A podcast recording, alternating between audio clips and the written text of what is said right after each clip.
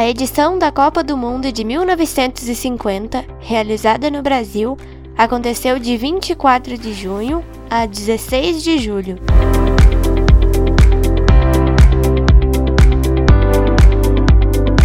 Aquela Copa ficou marcada principalmente pela partida final entre Brasil e Uruguai, a qual os uruguaios venceram em pleno estádio Maracanã. Em terceiro e quarto lugares terminaram as seleções da Suécia e da Espanha.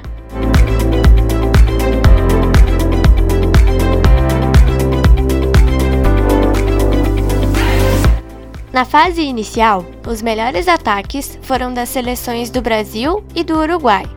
Os uruguaios também tiveram a melhor defesa, não sofreram nenhum gol.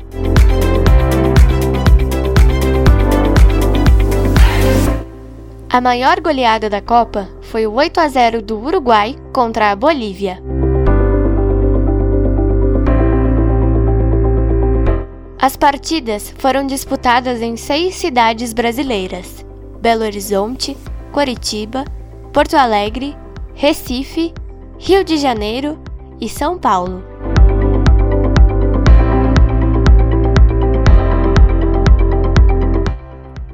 O Brasil foi escolhido por unanimidade como anfitrião na época, sendo um sucesso no sentido de infraestrutura.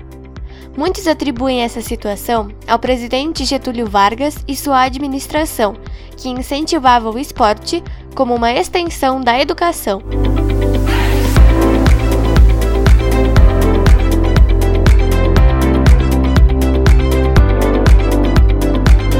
Contudo, deve-se destacar que o Brasil viu, em 1947, a FIFA adiar a competição em um ano, para que as seleções da Europa pudessem se reestruturar devido à Segunda Guerra Mundial, que deixou o continente arrasado.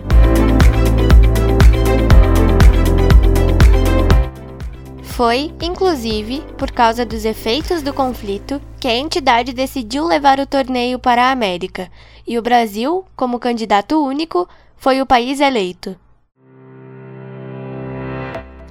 A CBF, antiga CBD, não colocou empecilhos na decisão da FIFA de adiar a Copa em um ano. E mesmo com mais 12 meses para entregar os estádios, o Brasil conseguiu se complicar.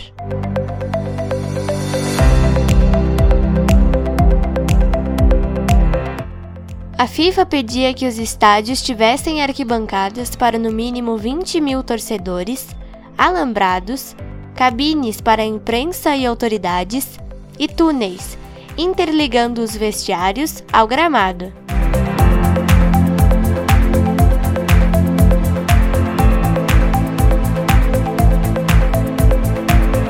A Presidência da República chegou a criar a Comissão de Estádios, mas, mesmo assim, nenhum ficou pronto com antecedência, nem o Pacaembu, inaugurado em 1940, considerado moderno à época e que havia passado por uma ampla reforma.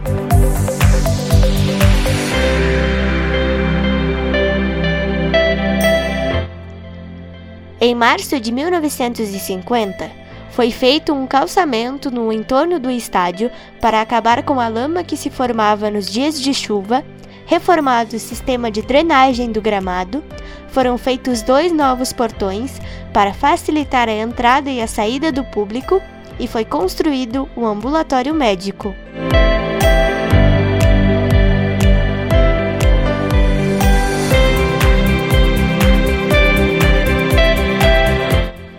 16 seleções nacionais foram qualificadas para participar daquela edição do torneio, sendo oito delas europeias: Itália, Suécia, Suíça, Espanha, Iugoslávia, Inglaterra, Escócia e Turquia, sete americanas, Brasil, Uruguai, Chile, Paraguai, Bolívia, Estados Unidos e México, e uma asiática, a Índia,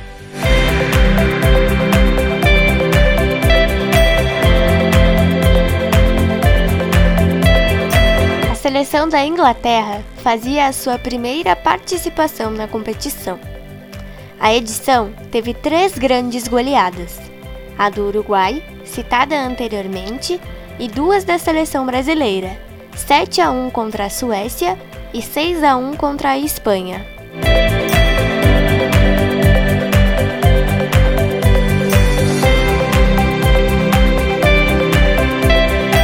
Ao longo da competição, as equipes da Índia, Escócia e Turquia desistiram e o grupo 4 ficou com apenas duas seleções, Uruguai e Bolívia.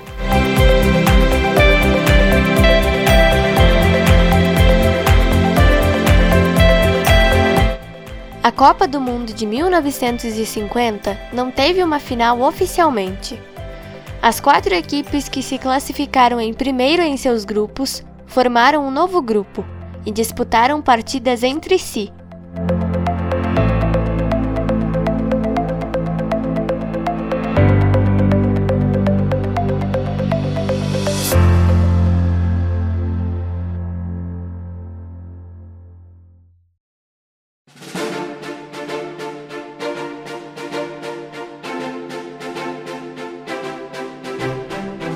A Espanha e a Suécia foram eliminadas com as goleadas aplicadas pelo Brasil e por placares apertados contra o Uruguai.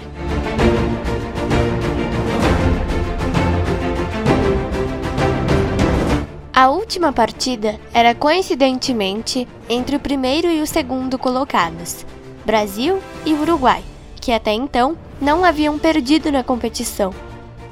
Essa partida ficou conhecida como Maracanaço e contou com o maior público de todas as partidas de todas as Copas, 199.854 pessoas.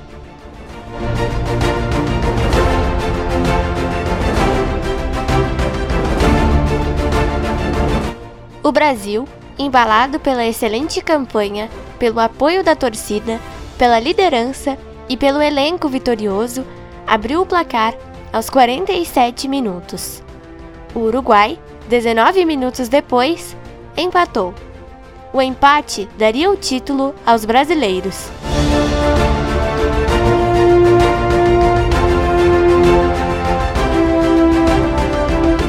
Entretanto, aos 79 minutos de jogo, o Uruguai conseguiu a virada e conquistou o bicampeonato mundial.